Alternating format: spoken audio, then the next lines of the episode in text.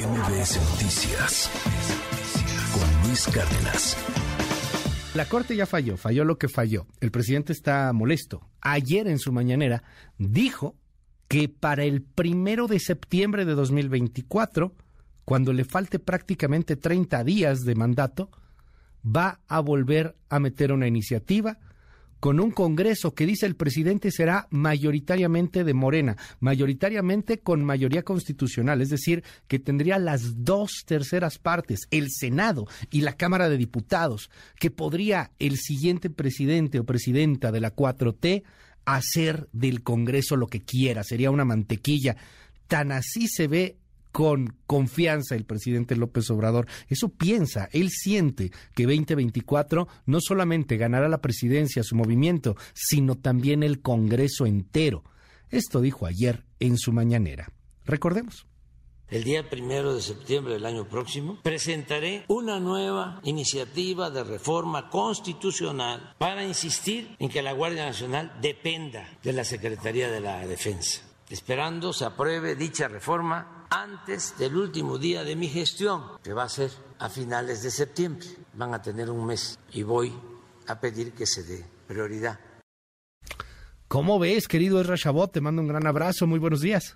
Hola, ¿qué tal Luis? Buen día, buen día al auditorio. Bueno, pues sí, las instituciones de este país se tambalean tienen que actuar a la defensiva, ya sea el Tribunal Electoral, porque toma una decisión que pues puede ser polémica, pero finalmente es propia de su pues eh, su función como tal para un lado o para otro, Luis, pero se trata fundamentalmente de instituciones que tienen capacidad de tomar decisión. Puede uno estar a favor o en contra, pero hay un sustento jurídico. Y ahí está el tema del Tribunal Electoral. Janino Talora puede decir que pues hay presiones, pero ahí está un sustento jurídico. Lo mismo sucede en la Suprema de la Nación, en donde pues claramente la división o la argumentación más bien sobre el asunto de la constitucionalidad o no de la ley que le permite la subordinación a eh, la Guardia Nacional al ejército, pues fue echada para atrás. Y es que cuando uno entra al tema de la discusión jurídica ahí, se da uno cuenta lo que los ministros fundamentalmente hicieron pues fue una argumentación en ese sentido. Quizá lo mismo en el caso del Tribunal Electoral, eh, Luis, hay argumentaciones también en el, asunto del tema jurídico que allí, pues a diferencia del tema de la Suprema Corte, pues uno puede pues sí, estar o no eh, a favor o en contra, pero hay sustento jurídico para ambas posibilidades. Es una interpretación real, una interpretación pues polémica, pero es un debate jurídico. En el caso de la Suprema Corte, estamos hablando de un debate de orden político.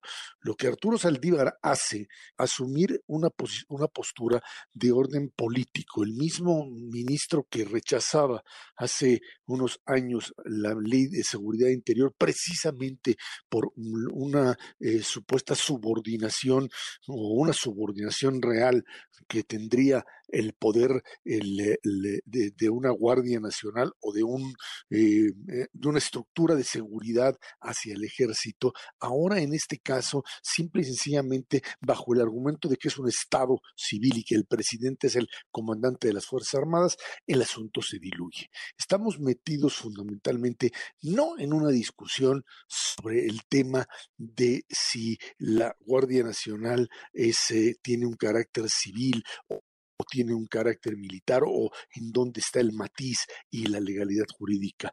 Esto, Luis, es un embate, un embate claro contra una institución.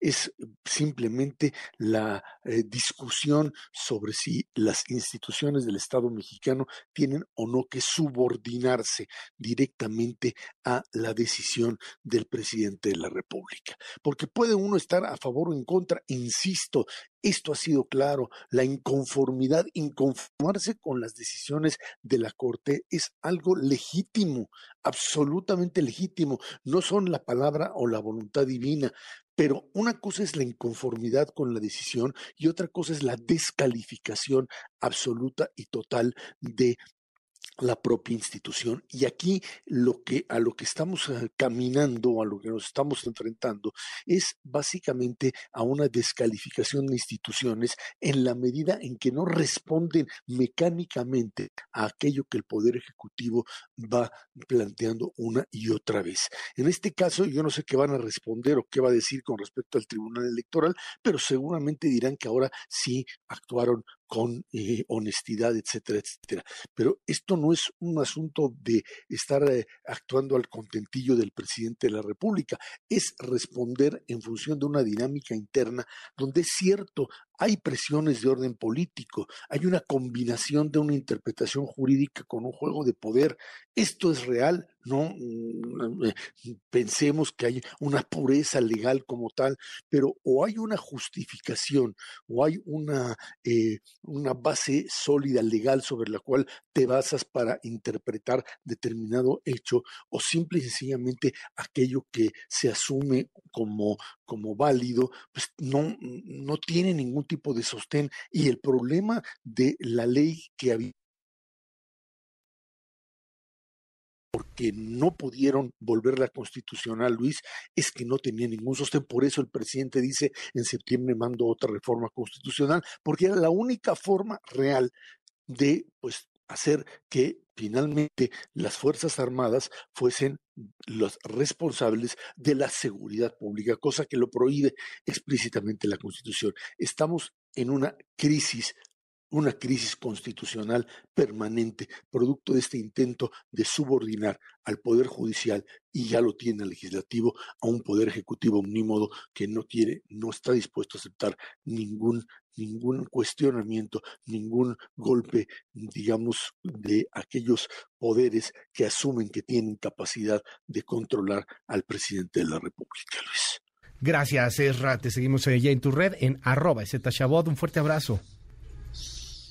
Gracias, Luis. Buen día. MBS Noticias con Luis Cárdenas.